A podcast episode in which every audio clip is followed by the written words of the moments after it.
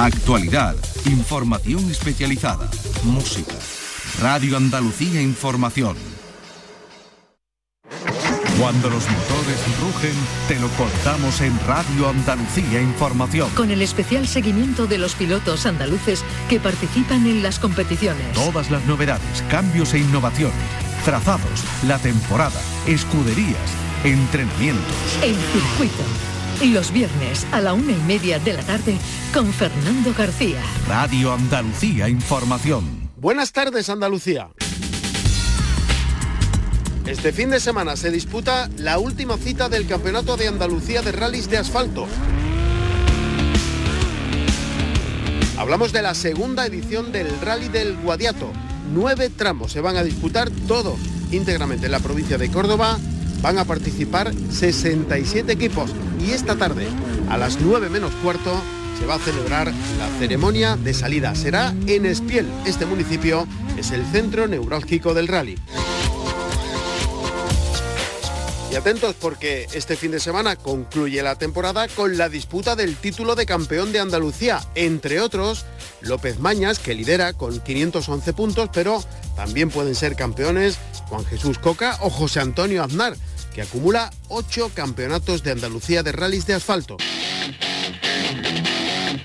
Mañana a las 8 y 35 de la mañana saldrá el primer participante en el primer tramo y a las 8 y 10 de la tarde el primer participante saldrá en el último tramo. El rally del Guadiato va a discurrir por Espiel, Villanueva del Rey, Villaviciosa, Ovejo, Belmez y Peñarroya. Está organizado, como decimos, por el Club Deportivo Villaviciosa Sport. Enseguida saludamos a su presidente Rafael Madueño y nos cuenta cómo va la organización de esta segunda edición del Rally del Guadiato, que precisamente fue el año pasado en su primera edición el rally mejor puntuado de toda la temporada.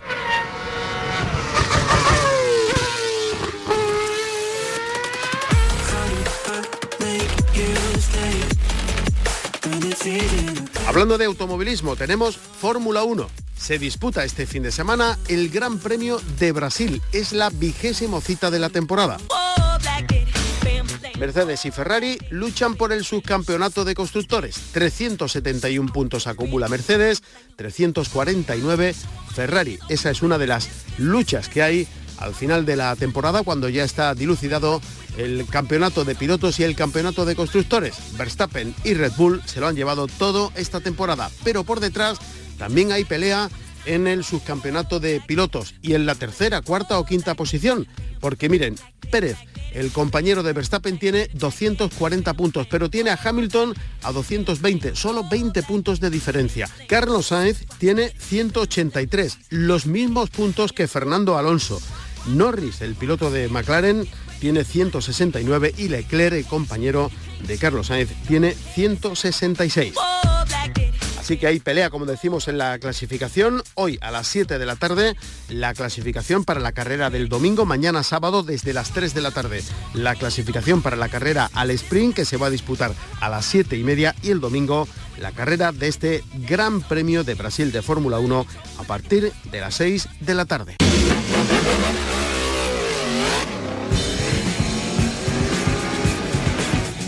No tenemos motociclismo este fin de semana, pero el que viene se va a disputar el Gran Premio de Malasia. Bagnaya lidera la clasificación con 389 puntos. Jorge Martín, el español, es segundo con 376. Eso en la categoría reina en MotoGP. En Moto 2 Acosta lidera con 63 puntos de diferencia sobre Arbolino. Y en la categoría más pequeñita. Masia tiene 230 puntos, Sasaki es segundo con 213, el japonés muy cerca del español. Octavo es el andaluz José Antonio Rueda, décimo otro andaluz David Muñoz. Y hablaremos enseguida con otro piloto andaluz de Granada que viene de recorrer nada más y nada menos que varios países por los que ha pasado el Campeonato del Mundo de Motociclismo. La India, Japón, una semana de descanso y después Indonesia, Australia y Tailandia. Acaba de llegar a Granada desde Tailandia.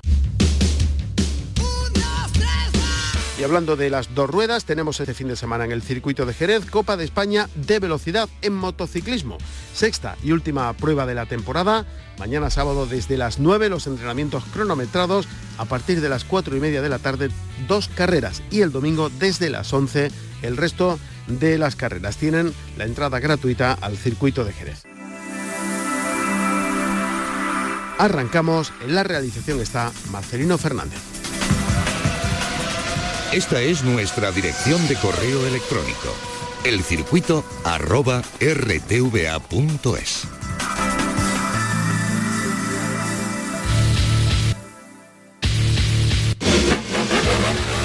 Las motos. No tenemos este fin de semana Campeonato del Mundo de Motociclismo, sí tendremos la semana que viene el Gran Premio de Malasia, que darán tres eh, grandes premios para que concluya la, la temporada. Y venimos de, fíjense, la India, Japón, Indonesia, Australia y Tailandia. Y todos estos viajes, en todos estos lugares ha estado nuestro siguiente invitado. Es un piloto andaluz de Granada, habitual del, del, programa, uno de los pilotos más laureados de la historia del motociclismo de nuestra tierra, el granadino Álvaro Molina. Álvaro, buenas tardes. Buenas tardes, don Fernando. Se dice muy rápido esto de la India, Japón, Indonesia, Australia y Tailandia. Acabas de llegar, ¿cómo estás? Cansado. Con un poquito de jet lag, es como se dice ahora, ¿no? Que al final te cambia el sueño y siempre mucho peor viajar hacia Oriente, ¿no? Cuando te vas a la parte de, de, Japón, que te toca, dijéramos, cambiar en el sentido como si fuese madrugar en España, pues cuesta bastante más. ¿Y la, la experiencia? Bueno, bien, bastante bien. Ha habido de todo, ¿no? Son tres carreras con sus avatares normales y demás, y ha habido algunas que hemos acabado bastante bien y además contra todo pronóstico, como fue en Australia, donde con un ambiente tremendo que de hecho se tuvo que cancelar la carrera pasada 10 de las 22 vueltas porque no las condiciones meteorológicas eran muy malas, muchísimo viento, mucho frío, mucha lluvia y aún así pues nuestro piloto que jamás había conseguido ni siquiera entrar entre los 20 primeros en una carrera bajo la lluvia pues consiguió la octava posición con lo cual estábamos muy contentos. ¿no? Y cuando tú llegas a estos circuitos, cuando llegas a la India, cuando llegas a Japón, cuando llegas a Indonesia, Australia y Tailandia, una vez que entras dentro de, del circuito, eh, ¿se nota dónde estás o empieza una película absolutamente diferente que da igual dónde estés porque se trata de hacer lo mismo? Eh, donde estás influye. El trabajo que tienes que hacer es muy similar en todas partes, pero eh, nunca es lo mismo porque las condiciones cambian continuamente, ¿no? Entonces, estos circuitos que están también tan lejos tienen la peculiaridad de que los pilotos no, no se lo saben tan bien como los de aquí de, de Europa, donde ya han corrido muchas veces, donde los equipos también tienen mucha experiencia. Entonces, este tipo de circuitos se va solamente una vez al año y algunos de ellos, pues por ejemplo, te puedo decir que la carrera de Australia, la carrera de Indonesia, la de Indonesia se hizo el año pasado por primera vez. La de Australia se hizo el año pasado, pero la anterior fue el 19, ¿no? Entonces quiere decir que, que ahí hay bastante menos eh, experiencia. Y además tienen la connotación de que las condiciones climáticas y atmosféricas que, que, influyen muchísimo en todo lo que tiene que ver con el motociclismo, al final pues ves que cambian muy rápido, muy muy rápido. Te puedes encontrar una carrera sofocante como pasó, por ejemplo, este fin de semana en, en la última que estuvimos en Tailandia, donde hace mucha humedad, mucho calor, o te puedes encontrar seis días antes en Tailandia con un frío que, que bueno, pillamos un enfriamiento tremendo porque está en el polo, está en el hemisferio sur. Entonces allí están saliendo ahora del invierno y claro, eh, puede haber días que tenga sol y que están más o menos a buena temperatura, pero puede haber otros donde las, los neumáticos, por ejemplo, no aguantan, o sea, es que no cogen ni siquiera la temperatura mínima de trabajo. Y entonces hay muchas caídas, se tiene que poner la moto a punto pensando también mucho en la seguridad, en que el piloto pues tenga un poco más de, aviso antes de que, de que se caiga, en fin todo esto hace que es un mundo, es un mundo, ¿no? Este tipo de climatología no se da en Europa, ni tiene un monzón que lo mismo hace solo ahora mismo y en cinco minutos está cayendo una tromba de agua. Eso en Europa, bueno, ocurre cosas parecidas, pero no se acercan, como puede ser en Holanda, que está muy cerca del Océano Atlántico, pero mmm, como allí, en ninguna parte. Uh -huh. eh, fuiste a la India, después Japón, eh, hubo ahí una semana de descanso y a continuación, eh, de forma ininterrumpida, Indonesia, Australia y Tailandia. Vámonos al momento en, en, el de la preparación de la, de la maleta. ¿Qué, qué, ¿Qué, coges? Eh, ha elegido el momento más odioso, ¿no? es lo que peor llevo de las carreras, ¿no? Cuando tienes que preparar los viajes y el viaje en sí, ¿no? Porque al final eh, tantísimas horas de, de vuelo, de, de transbordo y tal, pues evidentemente no, no gusta, ¿no? Y ahí en ese momento, como tú dices, cuando estás preparando la maleta, tienes que tener en cuenta pues muchísimas cosas, que no se te olvide, para que no se te olvide nada, ¿no? Y para que llegues con los deberes hechos, ¿no? Entonces mm. depende también mucho de la función de cada cual. Hay personas que tienen un cargo dentro de un equipo, hay, esa infinidad de personas involucradas, ¿no? Y hay unas personas pues que su trabajo pasa exclusivamente por lo que tienen que hacer en el circuito y hay otras pues que mira por ejemplo yo hace cinco minutos he estado hablando con un laboratorio que fabrica unos suplementos bastante especiales para gente como Rafa Nadal, Fernando Alonso, eh, Augusto Fernández o mi piloto pues para asegurarme de que me lo me entregaban a tiempo, ha habido un retraso con UPS, el transportista, total, que y claro, esto te lo, tengo que llevar en la maleta para que mi piloto pueda tener disponible sobre todo en la carrera primera que nos espera ahora que es Malasia, donde también hace muchísima calor, ¿no? Y esto mm. es un producto que ayuda mucho a, recuperar las sales perdidas y demás, ¿no? Al final, ¿esto qué quiere decir? Pues que cuando vas a hacer la maleta, la maleta no es solamente la ropa que metes, es todo lo demás, todo lo que tienes que preparar. Son mil cosas, ¿no? Eh, desde, te he dicho este tema del suplemento del piloto, pero te puedo decir pues, que en carreras de, donde la malaria eh, está presente, pues tienes que prepararte también tu medicamento, que no te lo dan si no tienes una receta, que tienes que ir al hospital, al departamento de extranjero, ¿no? de atención al viajero, pues para que te pongan la vacuna que toque o en este caso con la malaria la autovacuna que son unas pastillas que te tienes que tomar X días antes y hasta X días después de estar por allí en esos sitios de riesgo. Total que claro la maleta la maleta tiene unos cuantos apéndices colgando no que es como las siete cabezas de un dragón no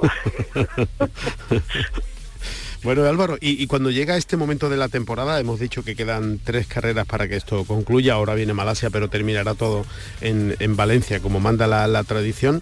¿Cómo llegas? ¿Llegas ya con, ganas de que esto, de que esto acabe o, todavía tienes cuerda para rato?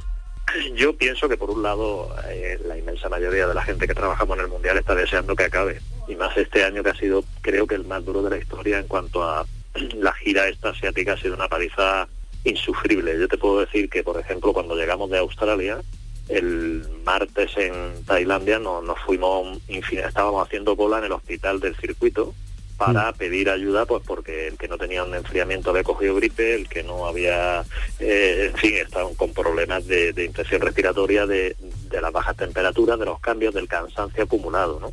Y cuando me tocó a mí, el doctor me dijo, que es un doctor español, me dice, mira, lo siento, te voy a decir lo que te tienes que tomar, pero las cosas que te tienes que tomar no te las podemos dar como de costumbre porque en el Mundial eh, la gente que trabajamos allí, si tiene algún problema, evidentemente el hospital está pensado para los pilotos, ¿vale? Está enfocado a traumatología, asistencia, rehabilitación y tal. Pero si algún integrante del Mundial tiene algún problema de salud, la primera asistencia la hacen allí. Y me dijo que es que no les quedaban, que más de la mitad del, del pado que había pasado por allí y que estaba todo el mundo muy tocado del cansancio acumulado, pues ya te pilla con las defensas bajas, en fin. Y, claro, esto es lo que te decía, que, que yo pienso que casi todo el mundo está deseando que acabe, pero evidentemente pues también depende mucho de cómo llegue al final de temporada, ¿no? Si vas primero del mundial, pues quieres que acabe ya, si vas remontando y está en un momento en el que tu piloto está empezando a hacerlo mejor y, estáis recuperando un poco la confianza y tal, pues eh, no quieres que acabe. Eh, bueno, volviendo a lo que es la, competición eh, y con tres carreras que quedan por delante, tenemos los, tres campeonatos por dilucidar. Eso ya es una buena señal porque fíjate, la Fórmula 1 que llevan ya varias carreras con, todo resuelto, tanto en constructores como, como en pilotos. Por ejemplo, en la categoría reina, en MotoGP, eh, hay claras opciones de, que tengamos un, alirón español. Bastantes opciones, y en Moto 3 también, ¿no? Entonces, Bueno, y, en Moto 2, ¿no? Y en Moto 2 es la que está más clara. ¿no? O sea, que, eh, digamos que a día de hoy... Lo que quiera, claro, Pedro Acosta va a ganar. Va a ganar, ¿no? Quiero decir que, a día de hoy tenemos la opción de un triplete español.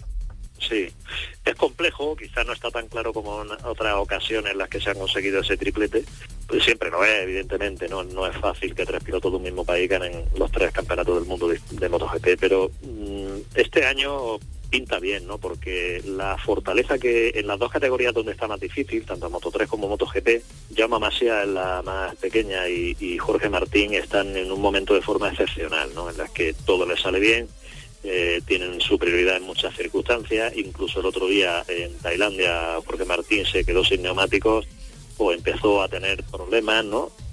Y lo gestionó maravillosamente, ¿no? O sea, al final está tan fuerte que, que, gana sobreponiéndose también a una remontada espectacular que venía trayendo por detrás el, que con el que se va a jugar el mundial, Peco Bañaya. En fin, está muy emocionante y ahí pues la verdad es que hay también el yo creo que la presión de ser el piloto que corre fuera del equipo de fábrica, aunque sea una moto oficial, lo que lleva Jorge Martín, pero no está dentro del equipo de fábrica de Ducati. Pues esto, esto evidentemente por un lado tiene una presión pero por otro lado pienso que le viene muy bien. Yo no sé si tú recuerdas que el año pasado cuando él se pilló un enfado increíble cuando cogieron a cogieron a, lo diré, a Bastianini para el equipo de fábrica en vez de coger a, Jorge Martín. Esto a él le sentó muy mal. Y yo no sé si recuerdas que te decía que esto era lo mejor que le puede pasar. Yo, que yo sabía que esto iba a sonar mal y que mucha gente no lo iba a entender, pero que moralmente y sobre todo desde el plano del plano deportivo y también del rendimiento le iba a venir muy bien porque en, el equipo Pramac no tiene esa presión que sí que tiene por ejemplo Bastianini que ya lo veis lo que ha pasado con él ha desaparecido total y absolutamente del plano de, relevancia y del plano del protagonismo ¿no? y Bastianini el año pasado acabó haciendo un final de temporada que, ponía los pelos de punta ¿no? Hmm. ganando carreras disputándole al que ganaba el mundial a Peco Bañaya en fin es como está ahora Jorge, ¿vale? Más o menos. Entonces, ¿por qué decía yo aquello? Pues porque el no tener esa presión y esa rabia que tiene de decir, siento que es una decisión injusta por parte del fabricante, me tenían que haber metido a mí, no a aquel, eso es un revulsivo y es un, eso empuja si lo gestionas y lo canalizas bien esa energía. Y es lo que está pasando. En esa categoría, en Moto 3, y hablando de la que se lía en las últimas vueltas con tanta competición y tanta igualdad, tenemos dos, dos pilotos andaluces, José Antonio Rueda que va octavo en la clasificación y David Muñoz que es décimo en la clasificación. Eh, está a punto de concluir la temporada la primera temporada en la que hemos tenido tres pilotos andaluces eh, participando en el Campeonato del Mundo. Eh, yo supongo que, Marcos Ramírez estará deseando que esto acabe, pero no le pasará lo mismo a Rueda y a Muñoz, ¿no? Pues mira, eh, te voy a llevar la contraria, porque sí, sí, te voy a llevar la contraria porque afortunadamente para Marcos tú sabes que bueno, todos pensamos desde hace mucho tiempo, lo hemos dicho, ¿no? que, que Marco lo estaba haciendo bien, pero que tenía un hándicap tremendo con la moto que estaba pilotando. ¿no?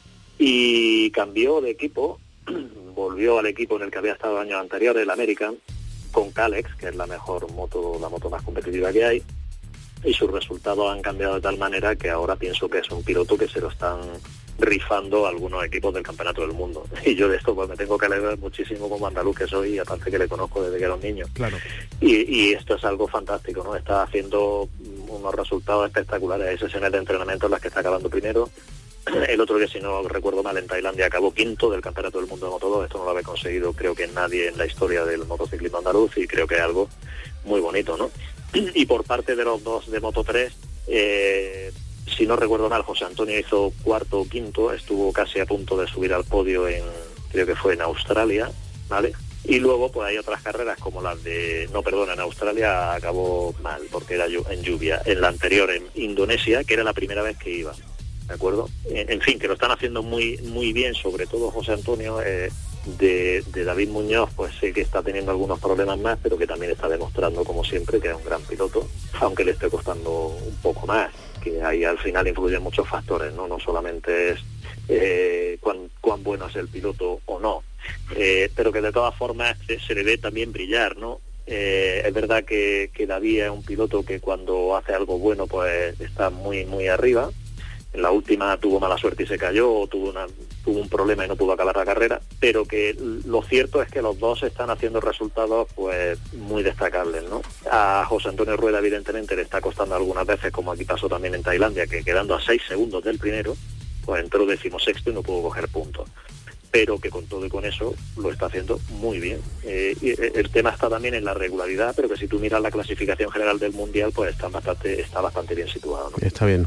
La primera temporada, como decíamos, de eh, tres pilotos andaluces en el Campeonato del Mundo de, Motociclismo, hasta ahora no lo habíamos visto. Todavía quedan, como decimos, tres carreras para que esto concluya. La siguiente es el fin de semana que viene en Malasia. Le iremos contando, como manda la tradición cada viernes, cómo marchan los nuestros. Álvaro Molina, muchísimas gracias y prepara ya la maleta para Malasia. ha sido un placer. Muchas gracias, Fernando. El automovilismo.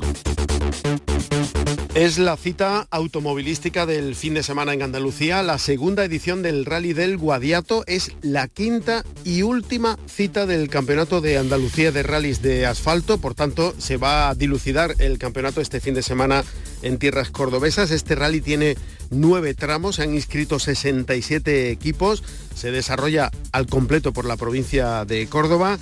Está organizado por el Club Deportivo Villaviciosa Sport y su presidente es Rafael Madueño. Rafael, muy buenas tardes. Hola, muy buenas tardes, ¿qué tal? Pinta muy bien esto con que se dilucide el, campeonato en la última cita de la temporada.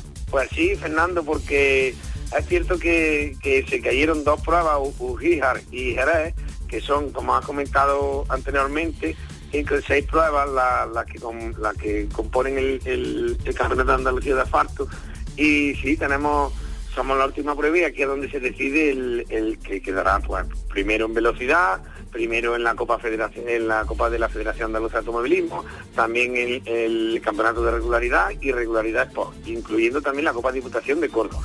Bueno, para empezar ya, esta misma tarde tienen en Espiel la ceremonia de salida porque Espiel, digamos, va a ser el centro neurálgico ¿no? del rally, pero me gustaría que me contara un poco los tramos por donde se van a desarrollar y cómo va a ser la jornada de esta tarde ya de, viernes y de mañana sábado. Pues mira, Fernando, el, ahora en breve vamos a comenzar a, las 17 horas con las verificaciones técnicas, con la verificación administrativa y seguidamente las técnicas. Y a las 8.45 tendremos la ceremonia de salida que intentamos ganar en, ganar todo lo que podamos y todo lo que hizo y con la presencia de todos los alcaldes de la mancomunidad del Valle del Guadiato. Una vez finalizada irán los coches al, parque cerrado y mañana, bien tempranito, bien tempranito, a eso de las 7 y 5 estarán ya el tramo de espial cortado al tráfico, porque el primer participante saldrá a las 8.35, que este año como novedad hemos incluido, que nunca se ha disputado hasta el momento este tramo, en sentido inverso, lo que quiere decir en, que es, mm, para que todo el mundo lo entienda, descendente. Y, luego una vez termine el tramo este de Aspial, pues nos iremos a Villanueva, a Villanueva del Rey Villaviciosa de Córdoba, que una vez finalice tendrán un control de paso en, Villaviciosa de Córdoba. El tramo de Aspial se realizará a triple pasada y el, y el de Villanueva del Rey a doble pasada. Luego ya, una vez terminada la jornada de la mañana, la, en la jornada de la tarde comenzaremos en el tramo de Ovejo, Ovejo, el mítico tramo de Ovejo, que siempre se ha disputado en, tramos del Nacional, como el Sierra Morena, en fin, y, queríamos sumarnos pues, a la gran historia que tiene el tramo este. Y se hará en sentido Ovejo el Bacar y luego nos desplazaremos al tramo de Bermés, con un reagrupamiento en Peñarroya. Y en la jornada de la tarde pues se harán, eh, como te digo, mm, a doble pasada cada tramo, con, la novedad que, el, que, el, un 60% más o menos de la tarde se, discurrirá en, de noche, en nocturno. Así que habrá que, una vez, una, vez finalicen, claro, los faros hay que montarlos y para que la, todas las y todo disfruten de, del acontecimiento. Y, y una vez finalice, pues tendremos de nuevo la ceremonia, la, entrega de trofeos, que, que esperemos que sea multitudinaria, ¿por qué? Porque ahí es donde se le entregan los trofeos de final del campeonato de todo el año a todos los participantes, a todos los equipos. Rafael, 67 equipos inscritos, ¿es una cifra con la que contaban? Pues Fernando, el año pasado tampoco lo contábamos, tuvimos la suerte de, de, ser el rally que me ha escrito, bueno, pues tuvo del campeonato y este año pues estaba un poquito descafeinada la cosa, pero luego en la última semana se, ha animado y vienen, vienen dos equipos muy buenos de, de Madrid, viene Elfi, que, que pues, es un hombre que corre en la Comunidad de Madrid y va en, el Campeonato de Madrid, pues va segundo, tercero, corre con un, con un Subaru y, el, y aquí viene pues con un Peugeot 205 Maxi que, que, va a hacer va a hacer que los, aficionados se pongan de pie más de una vez. Y luego pues viene de Extremadura, pues viene Casimiro, que es, que es actual campeón de allí, que está también entre los, siempre entre los tres primeros con un Hyundai R5. Verás que, tenemos una lista más, luego cuatro Porsche, José Luis Torri con el Porsche, más que va tercero en el campeonato, que, a ver cómo queda, cómo se, cómo se define el fin de semana. Y también tenemos a, Oscar Gil, que ha adquirido hace poco también otro Porsche. En fin, Carlos Muñoz de, Sevilla, que está peleando también ahí por el campeonato, en fin, que tenemos cuatro Porsches, tenemos, tenemos, tenemos buena maquinaria, como se suele decir. bueno, y mm, esperamos a mañana cuando acabe la, prueba o apostamos para alguien, primero para ganar el rally y segundo para hacerse con el campeonato. Rafael, ¿tiene, ¿tiene alguien así en mente o, está todo muy abierto? Es complicado, está todavía en el aire porque en los puntos están ahí. Y, claro, el año pasado tuvimos la suerte de bueno, pues el, Rally Valle del Guadiato fue el, mejor valorado de todo el campeonato con lo cual no significa que, nos dieron el coeficiente, o sea, el máximo coeficiente. Entonces, donde se adquieren ellos máxima puntuación. ¿Qué pasa? Que, como, como ya he dicho en otras ocasiones, si tenemos la suerte de que no llueva y si tenemos la suerte de que llueva, como porque hace mucha falta, va a estar la cosa bastante complicada, bastante complicada. Y luego el factor suerte, ¿no? Porque Claro, factor suerte. Yo lo veo todo mucho, muy en el aire. Muy abierto, muy abierto. Eso le da emoción y, es mejor llegar así a la última cita con posibilidades de que haya varios, varios campeones, como, como ocurre en este caso entre López Maña, Coca, Aznar, en fin, que, son nombres. Pero luego pasa lo que pasó el fin de semana pasado en, la subida del mármol. Aznar iba con su Peugeot 206 Rally World Rally Car muy contento y al final pues un problema mecánico le impide, le impide estar ahí luchando. En fin, que, que aquí puede pasar de todo y lo más expectante es eso, a partir de las ocho y pico que empieza el último tramo ya de por la noche, eh, sabremos por dónde van los tiros. Seguro, seguro, seguro. Tendremos a todos los aficionados, todo lo que podamos, pues a través de las redes sociales, a través de vuestro y todo, todos los informados que podamos. Muy bien, pues Rafael Madueño, presidente del Club Deportivo Villaviciosa Sport, que organiza esta segunda edición del Rally del Guadiato, el más valorado en la temporada pasada. Muchísimas gracias, Rafael, por atendernos y que vaya todo bien durante el fin de semana. Muchísimas gracias, Fernando, por contar con nosotros.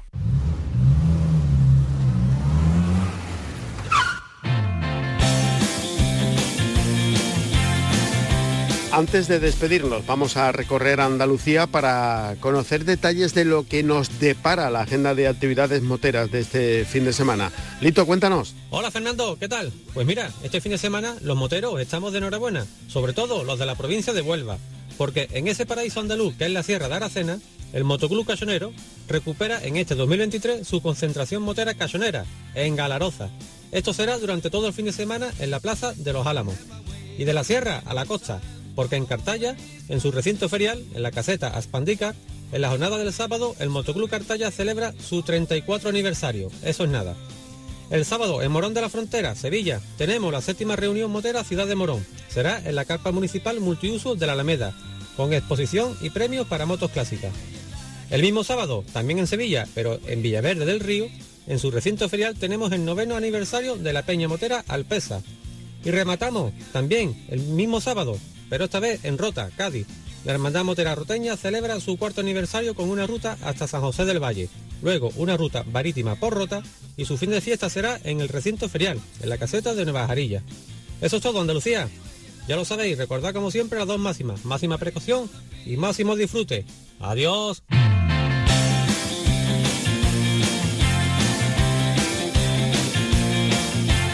Nos vamos. Les recuerdo que tenemos este fin de semana la segunda edición del Rally del Guadiato íntegramente por la provincia de Córdoba. Es la quinta y última cita del Campeonato de Andalucía de Rallys de Asfalto. Se va a dilucidar aquí el campeonato.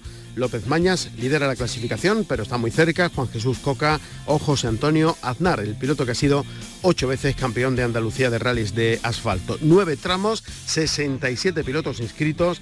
Mañana desde las 8 y 35 de la mañana se disputa el primer tramo, pasará por Espiel, después vendrán Villanueva del Rey, Villaviciosa, Ovejo, Belmez y Peñarroya. Y esta tarde, a las 9 menos cuarto, en Espiel, la ceremonia de salida. Tenemos también este fin de semana Copa de España de Velocidad en Motociclismo en el circuito de Jerez, la sexta y última prueba de la temporada, mañana sábado desde las 9 los entrenos cronometrados a las 4 y media, dos carreras y el domingo desde las 11 el resto de las carreras.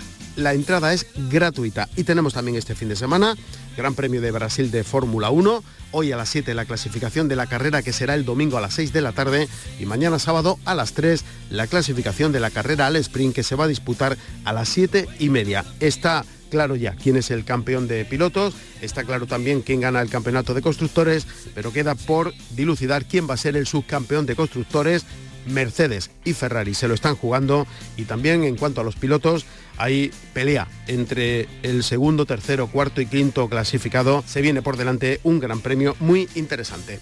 Nosotros nos vamos, en la realización estuvo Marcelino Fernández, volvemos la semana que viene, si van a salir a la carretera mucha precaución y no se olviden de ser felices.